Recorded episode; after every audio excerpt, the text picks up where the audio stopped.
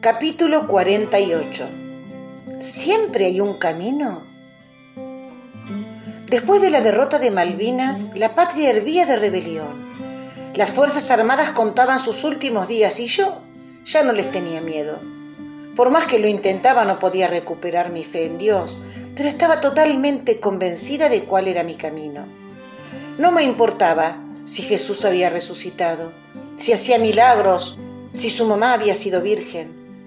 En esos años oscuros había confirmado que sólo la revolución del hombre nuevo, el amor, el respeto, la justicia y la solidaridad podían cambiar el mundo y que el compromiso con la construcción era el único motor para mi vida.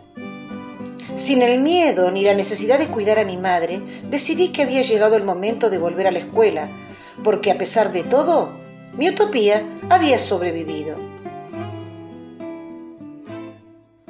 Durante el viaje de regreso de la isla, acordé con mi hermana la venta del departamento de mi madre y el negocio. Mi tía Chichi, que se había jubilado, se podría ocupar de atenderlo hasta su venta, así que no existía ningún impedimento para volver inmediatamente a la escuela. Esperé ansiosa que llegara el lunes. A las 8 de la mañana me senté en el living, agarré el libraco enorme de la guía telefónica y busqué. No fue fácil, pero allí estaba. Secretaría de Inspección de Tigre. Era las nueve de la mañana. Mis manos transpiraban y apenas podía hablar.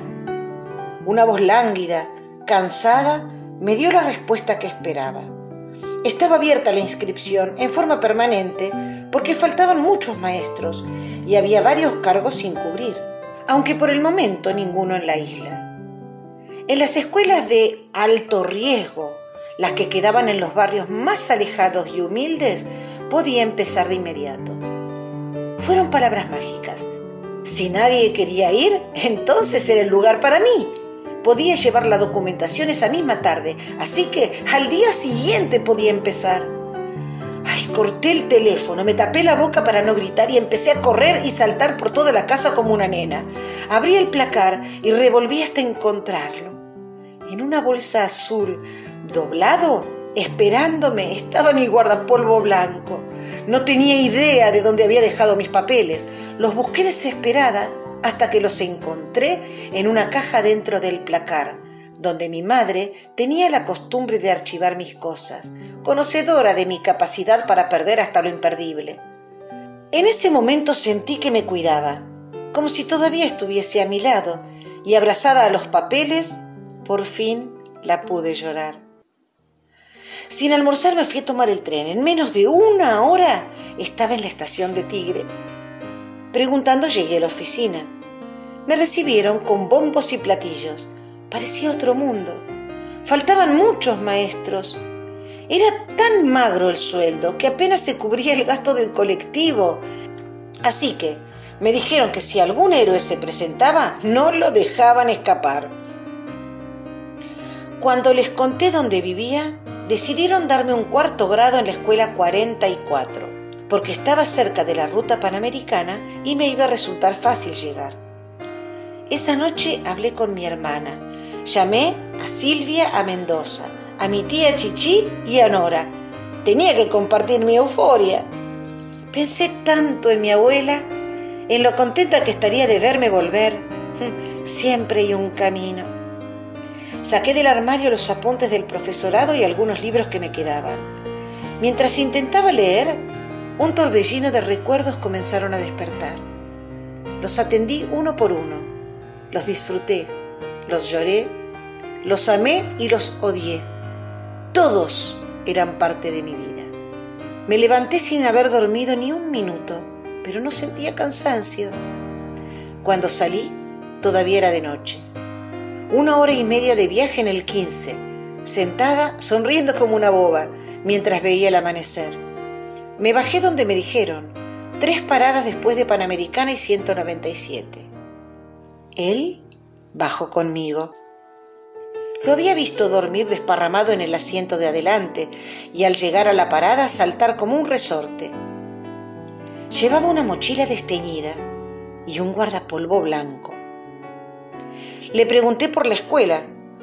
Con el pelo largo y ensortijado, la nariz muy grande y una magnífica sonrisa, me contó que él también iba a la 44. Venía desde Villa Crespo y era maestro. Empezamos a caminar conversando como si nos conociéramos desde toda la vida. Recorrimos unas seis cuadras, atravesando terrenos, esquivando baches llenos de barro. Cada tanto me daba la mano para que no patine. A pesar de la pinta era un verdadero caballero. Doblamos una esquina. Allá a la distancia se veía, reflejando el sol de la mañana, la escuela. Las casas eran sencillas, algunas bien construidas, pero muchas de madera y chapas de cartón.